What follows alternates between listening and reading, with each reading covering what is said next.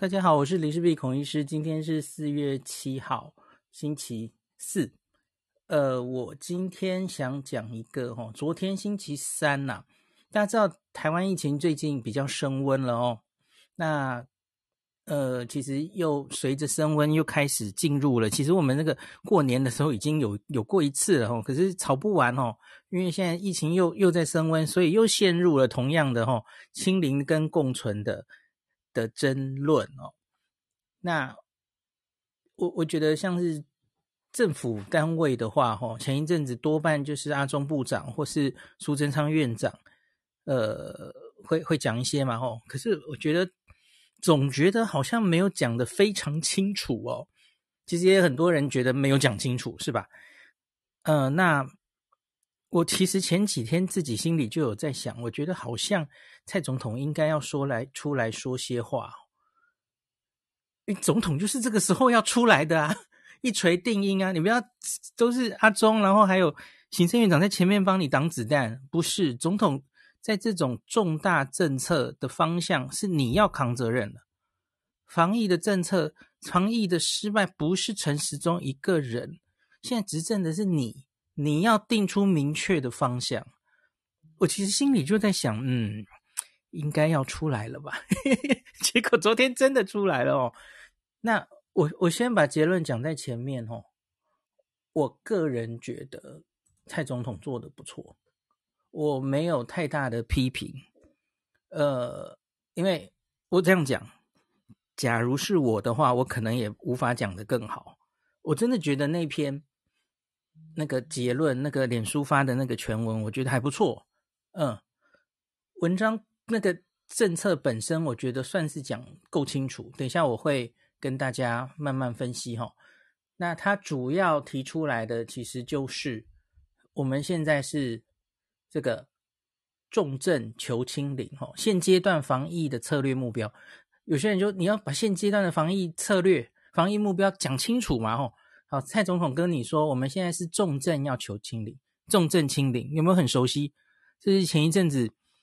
陈秀熙老师有提过哦，所以我最近其实也食人牙慧，我有我有讲，我们现在重症清零比较重要哦，你尽量让重症少，确诊案例本身不要被那个数字吓到哦，重症少最重要。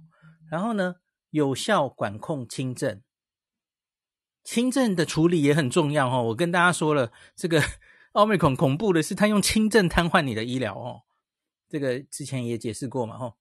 好，然后呢？这个图表上写说，要现在是持续以减灾为目标哦，反而是减灾这两个字比较重要。你要注意灾是什么？灾是重症死亡。那以前的 Delta，以前的病毒主要是哦，重症的人、插管的人越来越多，瘫痪医疗，这是一种瘫痪。可是大量的没有处理好轻重症分流的。轻症无症状病人也是一种灾，香港、上海都是这样被击溃的哦。尽管加护病房的人还没有那么多，所以这两个都是灾。所以他说持续以减灾为目标，而不是全面的清零。好，全不是全面的清零，清零已经被打叉了哦。清零太不可不可得了哦，就是实在是不太可能做到了哦。在 Omicron 目前这个状况下。你看，上海已经做的这么的以动态清零为目标，可是他们清成这样了哈。当然，香港、上海也要继续观察了哈。那他说，更不是放任病毒肆虐式的与病毒共存，不是全面的清零，也不是放任病毒肆虐式的与病毒共存，而是有效的疫情控管。好，可是这这里比较有争议的一句话就是，与病毒共存一定是放任病毒肆虐式吗？当然不是嘛，吼，这个可能会还是会被有一些人批评了，吼，他会说，哎，全世界别的地方的共存，谁说一定是放任病毒肆虐？不一定，每个国家有自己的做法，吼，好，可是我觉得本来就是这样的哦，我们现在就是现阶段看起来就是清零是不切实际的哦，短期内也不太可能达到。就如同我们去年五月那个时候一开始进社区，我们也觉得清零不切实际。当然后来我们不小心清清清清到它没了，那是另外一回事。可是你在那个当下，你最重要的事情其实是减灾嘛，哦，以后有没有机会再说？反正你现在先处理再说啦，吼。所以现在没有选择一边的问题，吼。你你假如要一切都以清零为目标，你会非常非常累，这样子吼。好，那共存需要渐进的达成，共存也不是说共存就共存，这这大家也都同意嘛，所以这根本不是清零或共存二选一的问题，不要吵了吼。那那个大家一定同意嘛？我们不可能现在就放任病毒肆虐，所以你还是要有一定的管控，所以。我个人觉得这样说出来之后，现在最重要的是重症要尽量少，有效的管控轻症，然后减灾可能是最中心的两个字。我个人觉得讲得非常清楚，没有在逃避任何事情，也没有在闪躲任何事情。有人在酸他说：“你就是讲不出来，我们要共存。”我我觉得这个完全陷入你就是要，我觉得台湾好多议题都是这样，你就是要统或独。选一边吵翻天，吵了三四十年哦，你就是要什么跟什么哦，就二元论嘛，然后两边就战成一片哦。清零跟共存不是一定要选一边的问题，共存很明显是未来大方向，这个病毒不可能消失的，你绝对是最后要跟它和平共处的。你要期待它完全从世界上消失，完全是痴人说梦吧。不太可能的哦，那所以你总要找到一个方式，不然你其实是没完没了哦。那那然后呢？这个我个人觉得是很清楚。那好，重点其实就讲完了哦。那接下来我会慢慢的分析蔡总统整个昨天到底讲了什么，然后再看一些别的，呃，像 BBC 之前有一篇报道哈。有写李冰英老师跟黄立明老师，然后 还有写我的观点，吓死我了！我刚刚在整理资料，就想看，诶 BBC 有一篇，诶怎么有我？吓死我了！然后还有陈其迈市长，其实昨天也有，诶应该是前天了，也有画一张图，我觉得他那个也不错哈，那可以跟大家分享一下。诶今天要讲的东西好多，然后还有早上庄庄人祥想想有在行政院院会后。报告了蛮多，我觉得是非常重要的一次简报哦，把目前我们防疫的状况、未来的方向、比较细节的部分都有说出来。因为因为小英讲的这个东西其实只是大方向嘛，很多人在下面说啊，好空洞，根本不具体。废话，他是主帅，你要你要他定什么具体的政策？当然就是委托指挥中心，接下来就又用这个战略目标，我们继续去定政策嘛。废话，那强强今天就出来啦。好，所以我今天有好多东西要跟大家讲哦。好，我们先来看小英的脸书，他到底是怎么说的哦。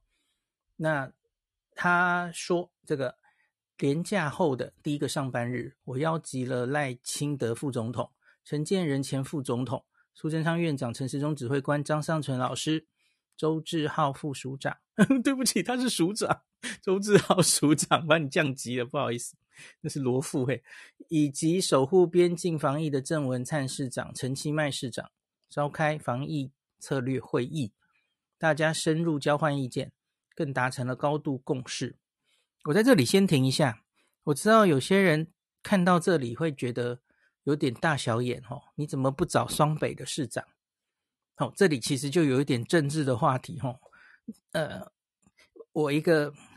很厌烦讨论政治、看到政治的人，我会觉得，假如你可以找双北市长来，会更完美，因为毕竟双北是重中之重啊，这个 防疫的重中之重，你你不找他们，很说不过去。我个人觉得，假如能找他们，也让他们畅所欲言、交换意见，大家凝聚共识，会更完美。不然，我觉得好像有一点哦，嗯。啊，这里是政治的范围，我就不多讲啊。好，那接下来是重点了哦。我很想知道这到底是谁写的，因为我觉得很有道理。这整篇我很怀疑是他原本的小编写的，因为我觉得应该是我不觉得搞不好是陈建仁老师或是 张丕也有出意见哦。好，随着奥密克戎变种病毒株持续在国际蔓延，国内疫情最近也有所变化。许多人都在问，台湾的防疫策略是什么？我们是要追求清零，还是要与病毒共存？病毒不不断在变异，疫情不断在变化。我要感谢在不同岗位上的防疫英雄，两年多来不眠不休的努力。台湾的防疫韧性也经过两年多来全体国人的团结防疫下，有大幅度的提升。现在我们的疫苗覆盖率，第一季超过八十三 percent，第二季超过七十八，第三季也已经超过五十一，最近有加速的倾向哦。面对 Omicron 病毒株以轻症甚至无症状为主的快速传播模式，台湾的防疫策略应该持续以减灾为目标。而非全面的清理，更不是放任病毒肆虐式的与病毒共存，而是有效的疫情控管。我们现阶段所设定的目标就是重症求清零，有效管控轻症。呃，苏院长好像常提一个新台湾模式吧？哈，也没办法，民进党执政很喜欢把台湾 弄进来哈。我们的新台湾模式就是透过积极防疫。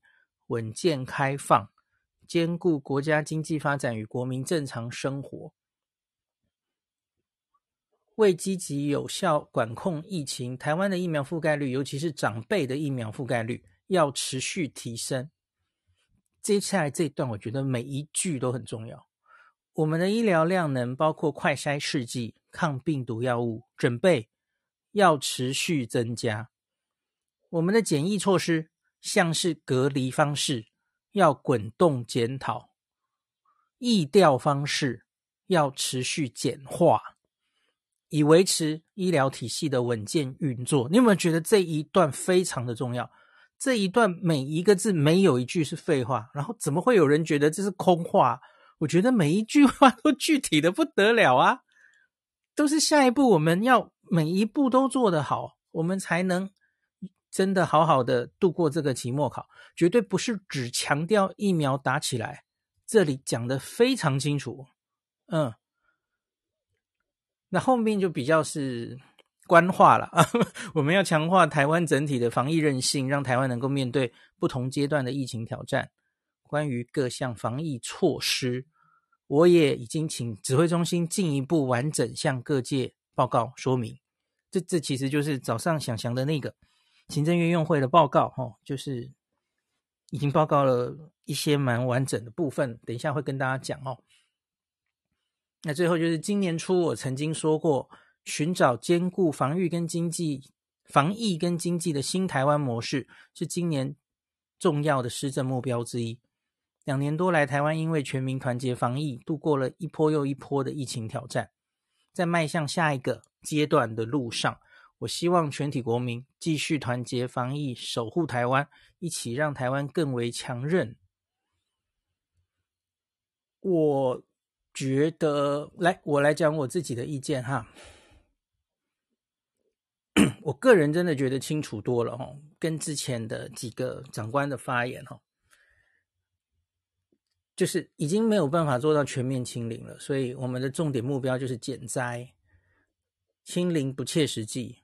共存需要渐进达成，不是现在就直接共存，双手一摊就共存，完全不让不管，让它指数型上升，检查也不检查，框列也不框列，不可能嘛，吼。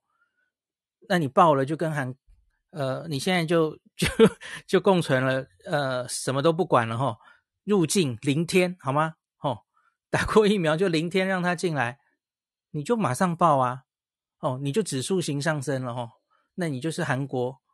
或是香港，或是中间哦，我们的疫苗打得没有香港那么差嘛，可是也没有韩国那么好，所以我们会看到了一个韩国跟香港中间的死亡数，大概这样，然后指数型上升，不可能嘛，我们不可能希望这样子嘛，所以你一定要试着把它挡一挡啊，哦，那这个跟等一下会提到的陈其迈市长说的 flatten the curve 有关系啊，你不能瘫痪掉我们的医疗哦，然后你还要抢时间。你还要抢时间，让还没打疫苗的人有时间去打。对，我们给他很多时间去打了，可是你国内没有太严重的疫情，没有人开始死亡的时候，很老实的讲，他们就是不愿意出来。OK，所以你要争取时间，你都已经等了这么久，帮他们挡了这么久，没有差这一点时间哦，还是要抢时间让他们打哦。疫苗施打率、药物的准备和民众持续的沟通，轻重症分流如何要做得顺畅，这全部都还要努力，都要做得很好，我们才可能软着陆的哦。那所以因此，我觉得以小英今天说的这个哈。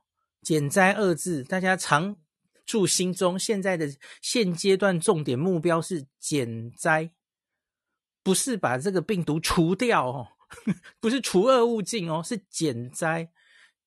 用这个目标来思考一切防疫政策，你自然会知道防疫政策应该要如何拿捏调整。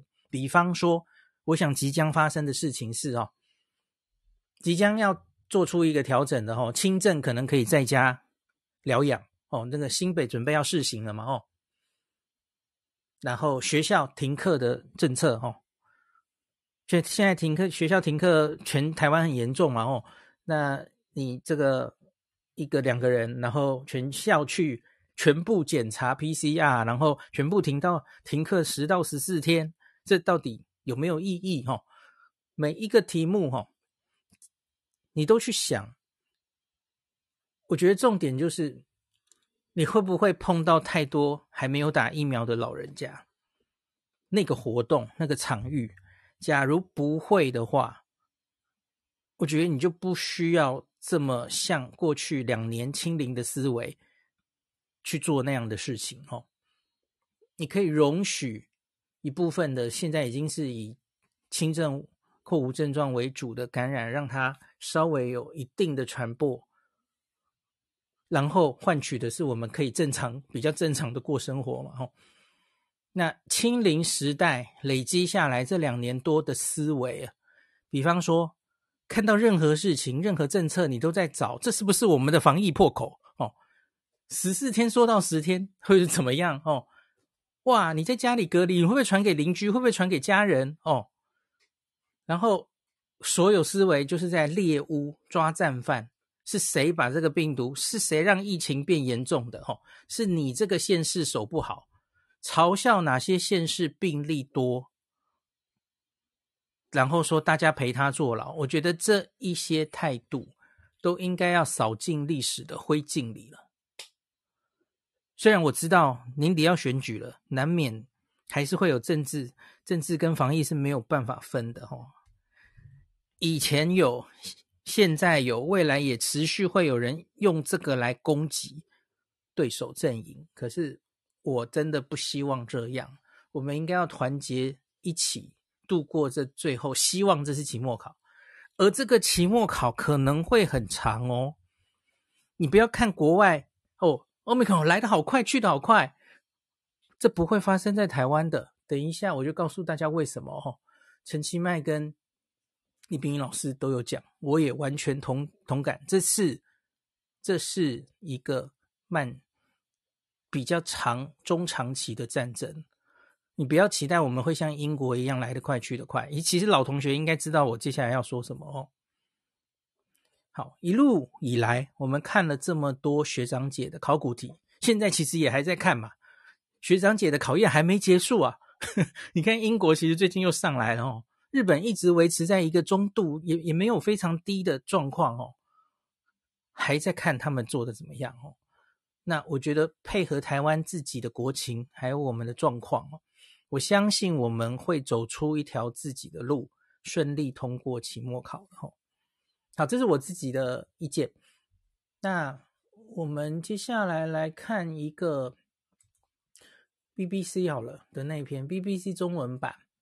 那今天就是刚刚大概四个小时前的一篇哦，新冠疫情升温，台湾中间地段防疫模式面临的挑战，这是它的题目哦。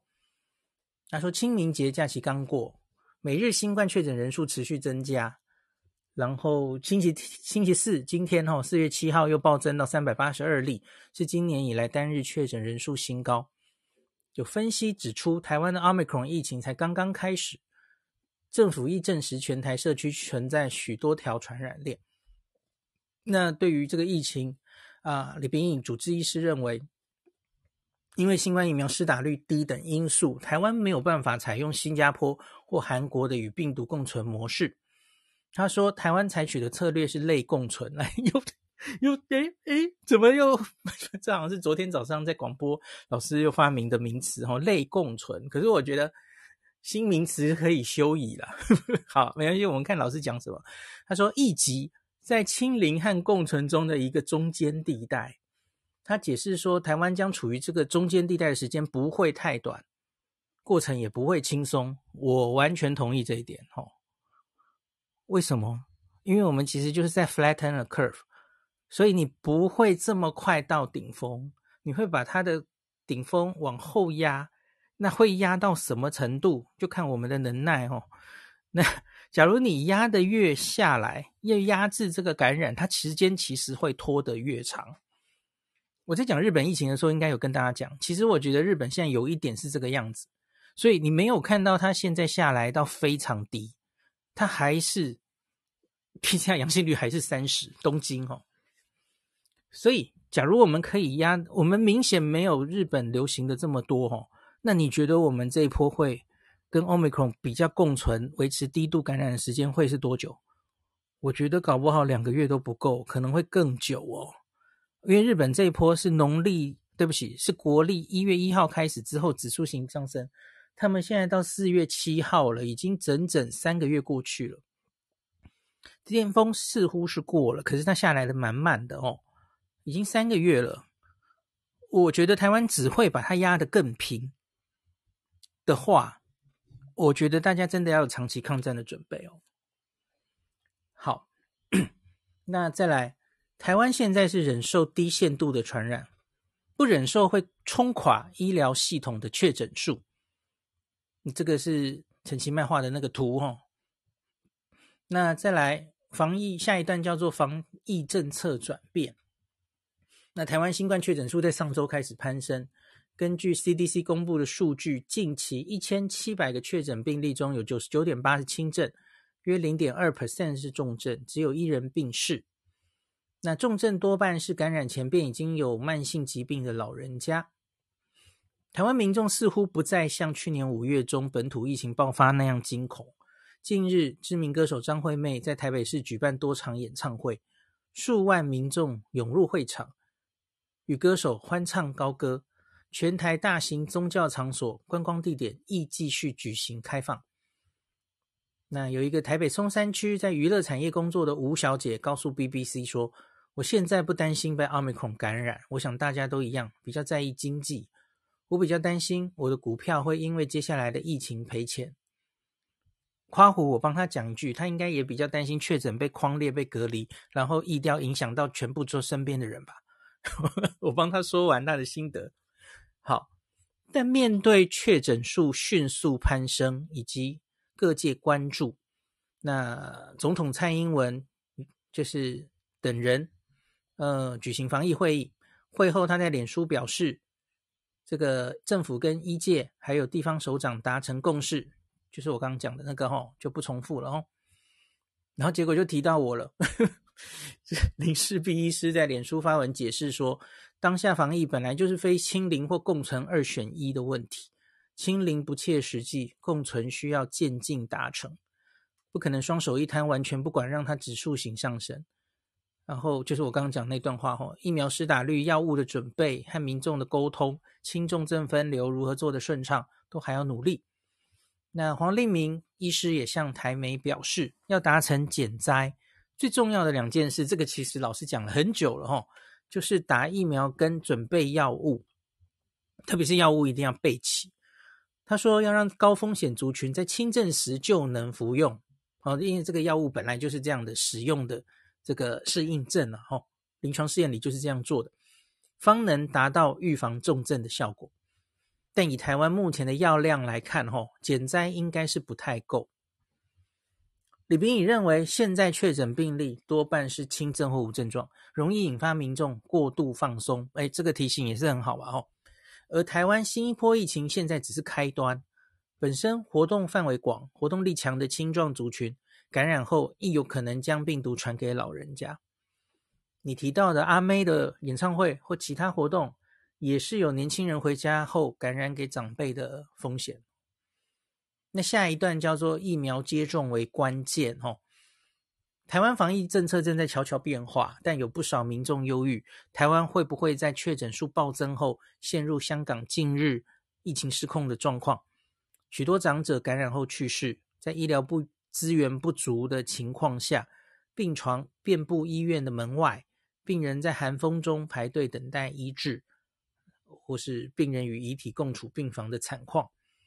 那许多分析也同意，如果病毒扩散到长辈族群，对台湾医疗的考验将会很大。我完全同意哈。因此，李炳颖认为，以香港为借镜，住在老人院等安养机构的民众，疫苗接种率需要尽速加强。诶，我不知道老人院我们现在达到多少了哈。他说：“台湾因为慢慢步向共存，也为了不伤害经济，所以对于大型演唱会或餐厅以及观光地都没有禁止。那重点仍然是要继续推动疫苗接种率上升，这是当务之急。那目前台湾是第一季超过八十三，第二季七十八，第三季五十一。哈，那长者的话呢？这个是到三月七号的资料。诶啊，他用他为什么要用三月七号？为什么不抓最新的？哈，六十五到七十四岁，第一季是八十六点六，第二季八十二点五，第三季六十四点九，这个不错哦。我们六十五到七十四已经打得不错喽，哈。那七十五岁以上呢？第一季七十五点六，好，这是一个月前嘛，现在应该破七十七了啦。那第二季六十九点八，第三季五十一点四，与此对比。新加坡及南韩六十岁以上的民众，新冠疫苗接种率都高达九十五 percent 以上。那针对台湾有医师或学者批评，为什么台湾演唱会可以照常举行，可是十二岁以下的儿童却不能施打疫苗，校外教学活动要停课或停班？那李秉颖告诉 BBC 说，台湾还没有授权的疫苗可以给这个年龄组打。那目前 BNT 还有莫德纳疫苗是有十二岁以下临床实验数据哦。那 Novavax 也临床试验正在进行中。那三月阿中有公布嘛？吼，暂时台湾不施打五到十一岁儿童，原因是因为国际上对该族群的研接种研究尚未齐全齐全，而且台湾儿童确诊或重症案例不多。若未来有新资料出炉，才会再开始讨论哦。那颜慕勇老师也向媒体分析哈，新冠疫苗跟传统疫苗副作用表现不同，你要考量儿童自体免疫发育、长远健康等影响，所以还需要审慎评估哈。他又说，即便台湾完全解封，儿童施打新冠疫苗也需要慎重哦。好，大概就这样。他最后有提到，台湾也是有民众反对接种疫苗的哈。好的，大概这篇就是这样子。那我再来讲一下那个陈其迈在陈其迈市长在四月五号的时候，他手绘了一张图。其实那张图就是 flatten the curve 了哈，就是压平感染曲线。然后他画了一个横线哈，那叫做医疗量能能够承担的底线。所以你不要让这个感染一下子冲得太高，超过了我们医疗量能的底线，那就恐怖了哈。因为那个医疗崩溃的话，原来能救得回来的人也救不回来。然后不只是新冠，你原本需要救命的一些，呃，要到医院去诊疗的人也会被排挤。所以最不想看到的就是医疗量能崩溃哦。所以三个重要的。目前的重点就是要一保存医疗量能，二降低死亡重症，三建立群体免疫。好、哦，就是有打疫苗，然后也许也许低度的呃感染也可以达成这件事嘛。吼、哦，那所以就是现在就是在这个最大限度下保持正常的生活跟经济活动，让社会运作不会受到剧烈的冲击，渐进式的共存。渐进式的共存，OK，不是激烈的共存。有一些国家是被逼的激烈的共存了哦。他他们其实两年防疫也累了哦。啊，反正就就来吧，疫苗打够了就来吧，哦，这样子快速的共存。你看英国很快速的一个月就上到最高峰，然后慢慢下来哦。可是他们付出的代价就是每天死亡到四千人，呃，对不起，到四百人嘛，最高可以每天死亡四百人，然后就很快的下来，这样子吼。所以呢，你还是得要疫调匡列，不能让确诊人数暴冲上升，超过医疗的负荷哦。那尽可能把确诊人数压低在那条医疗体系可以负荷的线之下，避免造成医疗崩溃哦。好，那所以陈其迈是说，奥密克戎病毒在台湾这个阶段决定是要走这条路，指数型上升。还是要加紧让曲线往下压，让它能够很平和、慢慢的上升下降。哦，那这个过渡期间我们能做什么？在这个渐进走到最后，走到共存中间能做什么？那就是一方面要大家赶快打疫苗，二方面还是希望要做疫调，把社区可能的病例找出来，尽量把确诊数目压到一定程度。哈。让它缓升缓降，好，就这样。这个是奇迈市长解释的哈。那最后今天的最后一段，我就把这个今天早上的行政院会后记者会哈，那个想想有报告一个几张 PowerPoint，我觉得其实很重要哈。他列出了一些比较，我觉得大家会关心的数字哦。那这个他说国内。疫情风险上升哦，那国内最近这个本土近一周新增了一千一百六十三例，比前一周两百五十六例是显著的上升了哦。那境外移入其实随之也是明显上升哦，这一周是九百零八例，上一周七百一十一例哦，增加了二十八 percent。那他这里还秀了一张 PCR 阳性率的图哈。我看这个好像不是七日平均，这个好像是单日单日的算的哦。那这个可以跟我们去年五月的时候相比一下哈、哦。那想想说这一周最近一周哈、哦，这个 PCR 裁检的阳性率是有在上升的哦。他说前一周是大概零点零一到零点二五 percent 哦，那近一周大概零点一一到零点五七上下。那他列了一个四月四号大概是零点四八 percent，就大概千分之四点八，这大概是台全台湾，这是本土了哈。那可是新北可能高一点点，然后那基隆低一点点，大概这样。我们前几天有分享过哦。然后那那你可以想一下，看一下去年五月的数字哦，我们的 PCR 阳性率在去年五月十五号最严重的时候哦，那一天阳性率是五点二 percent。一百个就有五个确诊，哦，那个是阳性率高是这个意思哦，所以我们离那个高峰至少现在是十分之一了哦，还没有非常严重哦，所以嗯，你要说台湾会就此就直接哦越来越多案例，然后爆发到去年，或是你只跟去年来说，其实在 Omicron 还算小巫诶，还还算不严重，你看多半的国家哈。都会形成 Omicron War，大家记不记得？就是 Omicron 的指数型上升会超过之前台面确诊数的数倍，这是非常常见的哦，因为它传染力实在太强了哦。所以我们现在其实相对还是压得非常低的时候了哈，不管是从绝对的确诊数，或是 PCR 阳性率的的数字哦，还是低。所以我觉得接下来哈。也不是不可能可以控制在一定的范围，然后完全不让它上去，因为毕竟很多地方疫调还在做。那可是我有看到一个现象是，有些地方疫调好像真的有点跟不上了哦，因为大家这两三天应该有发现哦，每次常常都会有呃，就是才刚刚确诊还没做疫调哦，所以疫调未明。哦，这几天我觉得那个数字好像也越来越多，然后某些县市好像越来越多，有点跟不上的感觉哦。那当你疫调跟不上的时候，它当然有可能就这样出去了。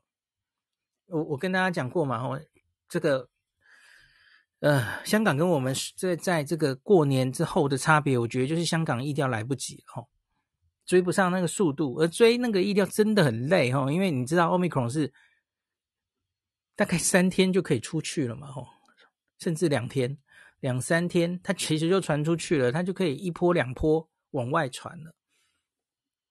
所以我觉得我们这样放，当然也是有风险的。谁知道我们一定可以压在一个我们希望的范围？不一定啊。我们对啊，因为这个病毒就是它真的不受控，在某一个传传进一个不该传的地方的话哦，它就指数型上升，它就一去不回头了。当然有可能。那。没有没有说台湾一定压得住或压不住的，不一定，我觉得都有可能哦。好，那接下来是会讲有几章就讲说刚刚讲的吼，重症清零、轻症有效控管要怎么做到呢？好，第一个就是轻重症要分流嘛吼，轻症送加强版急检所或是防疫旅馆，这是现行啊，现行的政策啊。那假如是高龄或是中重症，那就送医院。那机场社区本来就有在分分流了哈，机场落地采检阳性是送加强版的急检所，那社区确诊病例尽量就地收治，就是不要不要到别的县市去，原则上希望这样了哈。那收治原则就是在地隔离跟收治哈。那这个生活可自理，然后六十五岁以下的无症状或轻症确诊的人。这个包含落地采检的人，然后尽量都以收治加强版集中检疫所或是防疫旅馆为原则。那专责病房、加强版急检所或防疫旅馆，均以两人一室收治，不限家人同住或同行者这样子。这又是准备备战了嘛？我怕那个空间不够这样子哦。那还有一个要准备订定这个居家收治事办指引了哦，就是。居家收治，日本的名词叫做呃自宅疗养哦，反正就是轻症在家的意思了哈。那包含无症状或是轻症确诊者的定义，然后哪一些人适合在居家照护哦？那居家照护要什么环境才适合哦？你你假如家里，比方说有很多人可能会想说，是不是一定要有独立卫浴才适合哦？然后同住家人需要注意什么的注意事项？社区生活协处模式，还有远距医疗，因为你可能需要他需要的话，你要跟他远距医疗，甚至是后送，所有的 SOP 都要建立清楚嘛。吼，好，这个我想接下来就会定出来。然后新北因为最近案例比较多，吼，那个收治已经所有的空间比较紧绷，所以新北可能会开始试行。我原来其实有点担心地方单位会不会无法接受哦，可是好像是昨天还前天前天吗？那个侯友谊市长自己喊出说，他 觉得也也应该要启动这个了哈，居家收治，然后希望中央赶快定出定出这个原则来哈，定出 SOP 来，所以好像现在很顺理成章就要做这件事了哈。这件事大家真的真的居家不要太。担心这件事，然后那个国外早就都几乎是靠这个撑过这一次的疫情的哦。那我今天在有话好说，有比较详细的说一下日本是怎么做，应该是说东京是怎么做的，然后然后今天的脸书有有比较详细的整理新加坡怎么样的人适合居家这个居家收治的计划哈，那大家有兴趣可以去看。居家收治，我们等到他的这个事办指引出来，我们再详细的讲好了哈。现在先不要讲太多了哦，因为它有非常多细节可能需要注意。今天有话好说也有提到这个，大家可以去看哈。好，那再来是讲我们这个社区疫情控制，它接下来要怎么样控制哈？那这里有讲到我们的检验量能的问题哦，因为大家应该有点好奇，我们这个目前 PCR 的。这个检查量能到大概是多少？哦，我们去年五月刚刚疫情发生的时候，哈，全台湾的检查量能大概才两万吧。今天这个罗富有回答哦，后来很快的在一个月内提升到八万，一天可以做八万哦，然后后来就慢慢提升，那到现在啊，今天部长好像记者会一开始回答十四万，可是罗富就说十四万大概已经是年初的数字了哦，现在量能全开的话，他说大概可以到十九万四千，接近二十万件了哦，一天。这个 PCR 目前有二十两百五十家指定检验机构，那这个数字应该还没有考虑池化方式，就是 pooling，没没考虑这个哈。你假如再有一些检查是用池化来做，比方说一比五或一比十的话，那你会从这个量能再往上扩充哦。比方说你就用一比十，其中的五万件，五万件 PCR，你给它一比十。它可以用在各种地方嘛，哦，比方说一个社区的很快的筛检，或是整个医院，医院在疫情期间比较流行的时候，也许它就每两一个礼拜就做两次 PCR，全院的 PCR 用池化的方式做哦，类似这样子。那你其中五万件等于就是可以做五十万次嘛，哦，那你这样量能就是瞬间就可以到一天六十几万了，是这个意思。好，那另外呢，那罗富今天有提到，接下来有可能会部分的检查以快筛来取代哦，毕竟快筛有它的比较可近性嘛，然后家用快筛大家也可以自己做哦。基隆现在正在试办这件事，大家记得吗？哦，那基隆这几天好像就陆续已经有人回报回报快筛阳性，那后续他再去做 PCR，诶，目前看到的这个胃阳性率好像还好哦。好像大概 就是阳性，然后真的是阳性的哦。这个叫做 positive predictive value 哦，PPV，就是你检测阳性，后来证实这个人真的是阳性的话哦，我看好像有超过八成吧哦，还不错。那所以可以多抓到一些案例这样哦。所以有一部分可能就不要所有做 PCR 哦，在比较严重的社区哦，或是。有症状的时候用快筛来取代，类似这样子哦。然后另外还是就是你在医院长照机构入院探病陪病，可能需要，因为这都是比较重要的单位哦，都需要筛检。这个去年五月开始，其实那一阵子就是这样嘛哦。那从业人员要快筛监测，那广设社区的筛检站，那在全台二十一县市六百二十一家诊所配置。公费的家用快筛，那配合民众的居家快筛，那配合企业的自主快筛等等的吼，就是这些尽量可以多捞一些案例，及时阻止病毒的传播的这样子的部署吼。好，再来，他说社区疫情控制要做到接下来的这个目标是精简疫调，就一定要不要 再做那么详细了哦。滚动检讨隔离措施这方面要怎么做？哦，那精简易调适度框列是说持续疫情调查，疫调还是要做哈。那可是不对密切接触者外的对象过度的扩大管制啊，这应该蛮清楚了哈。所以大概不会有那种全校一人，然后就 全部停课十四天，这是就不符合目前的整个目标了哦。好，那四月六号起已经放宽这个居家隔离的措施，哈，呃，原则是一人一室，那同户可以居家隔离，那清消可以共用卫浴，以前规定不能嘛，哈，所以我今天有分享东京，东京其实也没有说你居家疗养的时候一定要有单独的 独立卫浴，哈，他说你跟家人可以共用浴室可以，可是就是病人要最后洗澡了，哈，最后用。然后最后当然要做一些清消的动作等等的这样子哦，东京是这样规定的啦哦。那当然我们可能有我们自己的规定，这个就让这个主管单位再去伤脑筋哦。我觉得城市跟乡下可能又不太一样。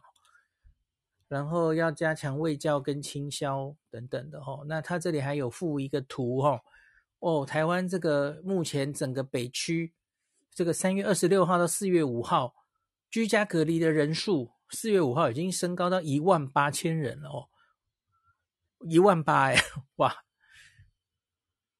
那台北就光光光台北就已经一万一了哦，哦，真的是蛮多的。那以后假如确诊者开始开始也可以在家里就是诊疗的话，哇，那整个量又会更高哦。好，那再来是民众也要自主应变哦。就其实就是阿中其实常常讲的，然后就是机关团体或是民众自己都都要有，呃，比方说确诊或是健康有风吹草动就要去去快筛或怎么样的事情哦。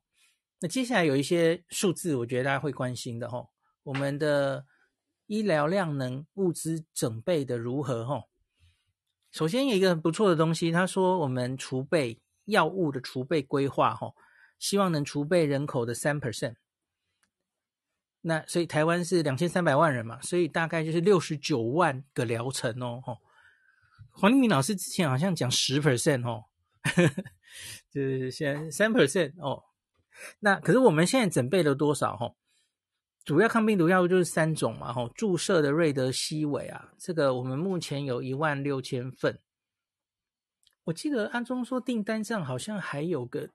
六七万，我有点忘了，还没来哈，那？可目前手上有一万六千份。那辉瑞跟这个默克的口服药物哈，Paxlovid 跟 Molnupiravir，诶，各自哈，我们订单上辉瑞是两万五千份，然后默克是五千份。那我之前啊，对不起，是两万份，两万跟五千，所以总共两万五千份口服药。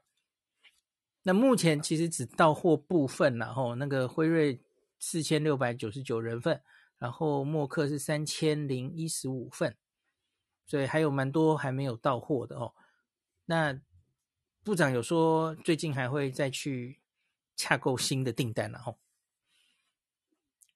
那会持续增购这个口服抗病毒药物，并积极了解是不是有别的潜力新药，比方说日本最近有一个新药好像。呃，还蛮有希望的哦。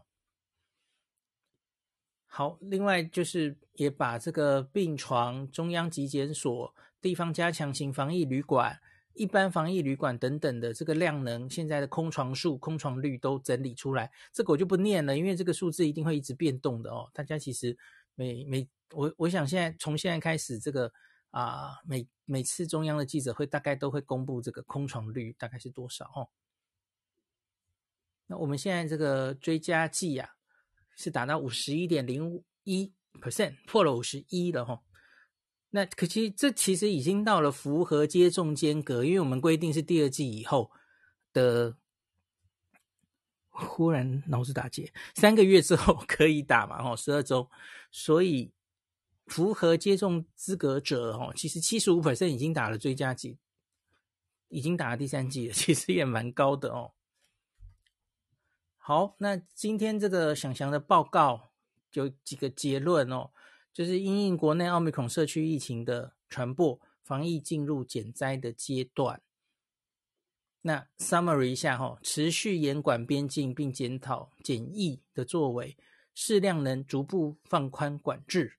你看，他他还有机会继续减哦，七五三嘛、哦，看状况吧。那再来，确诊者要明确分流，有效管理。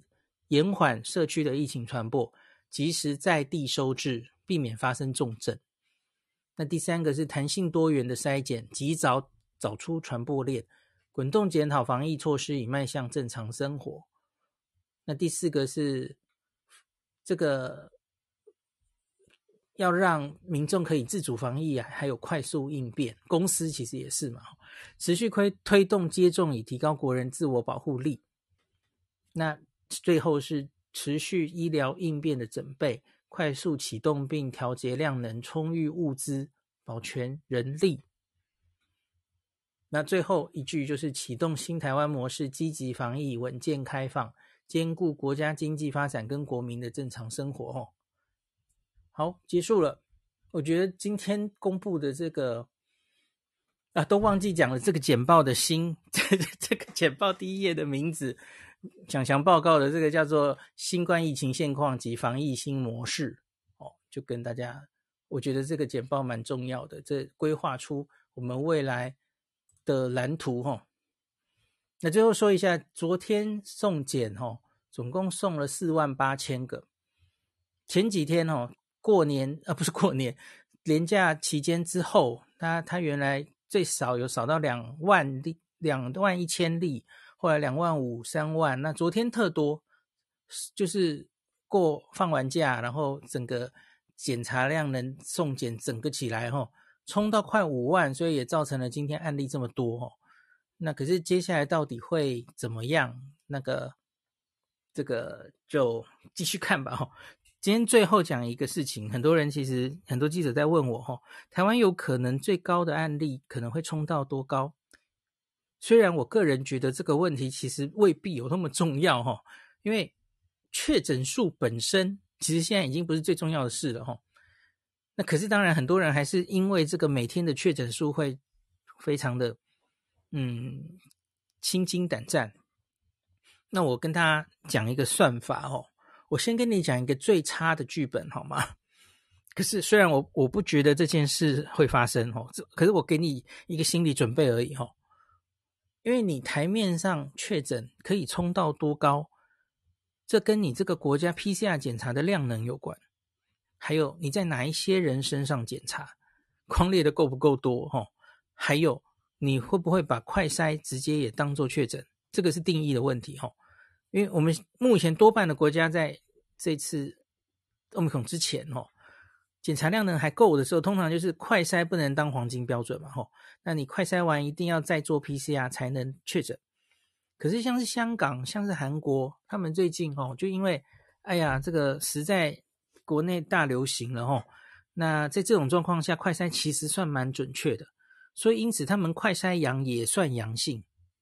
其实英国也有嘛，吼，也是有跟我们发分享过嘛，吼，有些快筛阳就不用做 PCR 了，哦，就直接开始防疫作为了。所以，这这跟你的国家会不会采取大量？因为快筛就比较没有门槛了，哈，可以大量做。但假如有些国家没有把这个列入确诊的定义，那当然可能你台面上确诊就不会这么多，哈。可是。当你这个 PCR 量能已经崩到极点，那你接下来会看到的就是 PCR 阳性率会一直往上升，因为因为就是你你没有办法所有人都去受检哦，然后就变成冰山的一角吼，PCR 就很高很高阳性率哦。像这一次我用东京的例子来跟大家讲，东京这一次二月中 Omicron 最严重的时候，阳性率曾经到。四十 percent 哈，每十个就有四个阳性哈，那是是非常高的哦。现在其实也还三十哦，四十多。那假如台湾很不幸到了跟就是日本这两个月流行的这种程度的话，我们就用阳性率四十 percent 来算的话哦，我们刚说我们每天可以验二十万最多嘛哦，所以我觉得全部。全力启动到二十万，大概大家也疯了吼。好，那我我没有考虑迟化了吼，可是我们就大概这样算一下，你就二十万乘以四十 percent，那叫八万人，每天确诊八万。我个人觉得大概不太容易看到哦，因为因为台湾会用各各种方式压嘛哦。我觉得我们大概每每天一千五两千，虽然哦，虽然不会。国家不会，就是比方说又升级或是怎么样哦，可是难免可能民众还是会多少会自己又采取怎么样的行动哈，自己又躲在家里什么的哈，所以我觉得不至于像国外一样冲到这样哈。那可是我跟你讲，就以我们的检查量能这个数字，然后用阳性率随便大概估算一下哦，我觉得八万已经到顶了。嗯，不太容易再看到一天超过八万以上的数字。好，我其实是给大家打预防针哦，这当然也不是什么精准的预测，大家参考就好哦。那我当然也不希望真的看到八万，因为真的看到八万的时候，应该是非常 严峻的挑战哦。那大概是社区盛行率已经高到不行了哦。那那时候一定非常可能哦，他已经。社区流行到老人家一定也可能都已经受到感染了，那绝对不是好事哦。所以我觉得希望不要不至于到那个状况。然后，呃，假如随着社区有一些疫情造成一些死亡，我相信有一些铁板一块还是不愿意打针的、打疫苗的铁板民众应该会出来打的吼。你你你，假如一直疫情又压得很好。他们真的也也无法出来打哦，这这没办法，这是现实，讲破嘴也没有用哦。好，那今天就讲到这里，我就说这一集很长吧，因为我有好多东西想讲。然后我们来看一下大家的留言。肖敏问我说：“现在的情况还要做非常详细的足迹疫调吗？是不是应该确诊者有待三十分钟以上？”有拿下口罩的地方才公布比较好，以免大家眼花缭乱，反而漏掉重要的地方。我觉得这是一个好建议，嗯。可是甚至真的比较多的时候，哈，就是连疫调可能都不需要，就是足迹需不需要公布了，因为到处都是足迹。可当然每个县市可能状况不一样哦，比较严重的地方。那么多足迹，其实大家也可能不会这么好好的看哦，所以我觉得，与其公布足迹，啊，你就发细胞简讯就好了，比较精准，对不对？那当然，你每发的那些足迹，其实也都是疫调人员的心血哈。可是花了那么多力气做那些，是不是可以把力气发在别的上面？这也是一种想法嘛哈。我觉得这个每个县市滚动式调整就好了哈。那有蔡佩仪说，地标是新加坡哈，新加坡疫苗覆盖率高，是因为第二季打完一定时间后，如果没打第三季就不算完整接种哦。OK，这是完整接种的定义哦。那政策关系，没有完整接种者的生活会很不方便，例如没有办法进入超市、商场呀。这个现在好像有人在想这件事，对不对？现在其实已经做的就是，好像是去那种。嗯，比较声色场所需要打完三剂嘛，这是我们最近启动的哦。呃，原本是两剂哦，那这次因为又有声色场所，基隆那边嘛哦，今天高雄也有哦，就也出现有案例，所以就应该是上礼拜已经开始有三剂打完才可以进去这些场所哦。那安中部好像有松口说，未来有可能这样的场所会越来越多这样子哦。这个引起某一些人的反感，哦，这个难免的哦，因为我我之前也分享过嘛，哦，因为现在其实三剂不能防感染了，呃，应该是说三剂又怎么样，还是可能突破性感染嘛，哦，虽然打完三剂那个，哎，一开始保护力有六七十 percent 防有症状感染，可是然后就消退，哦，那所以你只用有没有打疫苗，就这样限制人民自由，学理上他们。可以不买单，OK，好。可是我已经跟大家解释过了哈，这些其实根本就是希望你打疫苗的手段。那其实谁约不可？因为比方说哈，我这样解释，他还是为了防重症啊。像出入声色场所，然后有些声色场所是比较年长者出入的哈，所以他当然希望你万一被传染之后不要重症啊。所以我们。不能防感染是一回事啊，可是这个政策非常明确呀，我们就是不希望你重症嘛，所以希望你打完三剂疫苗再进来。我觉得那方慧孔说，儿童免疫低下的特殊疾病应该可以考虑是否要试打疫苗了，不需要全都打。这个我同意，在儿童的那一集我有讲哈，而且现在应该就可以开始打了哈，只是比较麻烦的就是。BNT 疫苗台湾一时用完了，那莫德纳在儿童还没有拿到适应症哦，青少年有了哈，我们青少年有也也过了莫德纳，可是十二岁以下莫德纳目前还没拿到，当然最近他们送 FDA 了，上次有跟大家分享过哦，所以这个时间的问题吧，我觉得应该快过了哈。好，Jerry Low 说，想请问台湾是否需要更严格的社交距离政策？因为即使是与病毒共存的新加坡和韩国，疫情期间都有严格的社交距离政策，比方说禁止两人以上聚餐。维持正常生活情况下，真的能够 flatten the curve 吗？好问题。可是这些东西我其实都没有很好的答案，因为每个国家其实做法都不一样。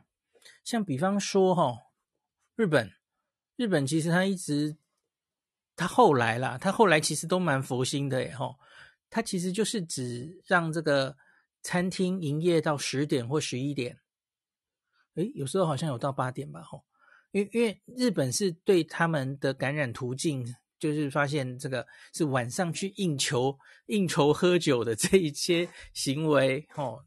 所以跟防疫可能有关，所以他们管那个似乎就可以达到蛮不错的效果。那我看韩国之前现在陆续放宽了嘛？哦，韩国就是从四个人聚会、六个人聚会等等，然后到十一点餐厅营业时间等等。哦，我觉得这是每一个社会要根据自己的状况来决定。哦，那这个我也没有很好答案。可是我觉得反正就是你就。因为我们现在不是以破口来思考了嘛，吼，总之你就是减害，所以你就是，比方说你假如决定，我们就营业到十一点就好，哦，你看也没有让餐厅就不营业了，对吧？然后你搁在两个人才能聚餐，或是四个人才能聚餐，其实那都是一刀割，然后看还可以容忍多少感染的问题嘛，吼，那。我觉得，假如接下来不如我们预期中，呃的可以控制在一定的范围，也许我们也会稍微退后哦。比方说，我们就限制用餐的人数等等。我觉得当然都有可能。我不知道你记不记得，新加坡去九去年九月刚刚 Delta 让它比较放进来的时候，其实他们也有过挣扎哦。我记得小朋友还停整个停课了两周什么的哦。就就类似这样了哈，这中间当然有可能不会一切顺利，如我们所想的这样下去嘛哈。那我觉得真的就好。呃，Look 说，我希望能尽快确立在家治疗的 SOP，还有跟在家治疗的后援。另外要善用家庭医生跟电话问诊，对，可能还要线上问诊哈。台湾其实这个有一部分的呃。在远距医疗方面，就是已经经营很久的一些团队哈，我觉得这时候应该是可以派上用。感谢您收听今天的林氏璧孔医师的新冠病毒讨论会。如果你觉得这个节目对你有帮助，喜欢的话，欢迎你推荐给你身边的朋友，或是在 Apple Podcast 上面留下评价，后也可以留言哈，五星好像每天都可以留哦。希望大家当我的种子教师，推广正确的新冠卫教。以科学防疫，不要只以恐惧防疫。行有余力的话，欢迎您赞助林氏璧孔医师喝杯咖啡，让我可以在这个纷乱的时代继续分享知识，努力做正确的新冠相关卫教。如果你想看到更多孔医师分享的新冠疫情相关资讯，或是林氏璧发的日本旅游资讯，欢迎你加入脸书上的日本自助旅游中毒者粉丝专业。那或是我也有 LINE 的官方账号，或是 Telegram，那这一些连接都在 Pocket 前面的我的电子名片里面，可以在一个页面就看到我所有的发声管道，都欢迎您加入。那我们就下一集再见喽。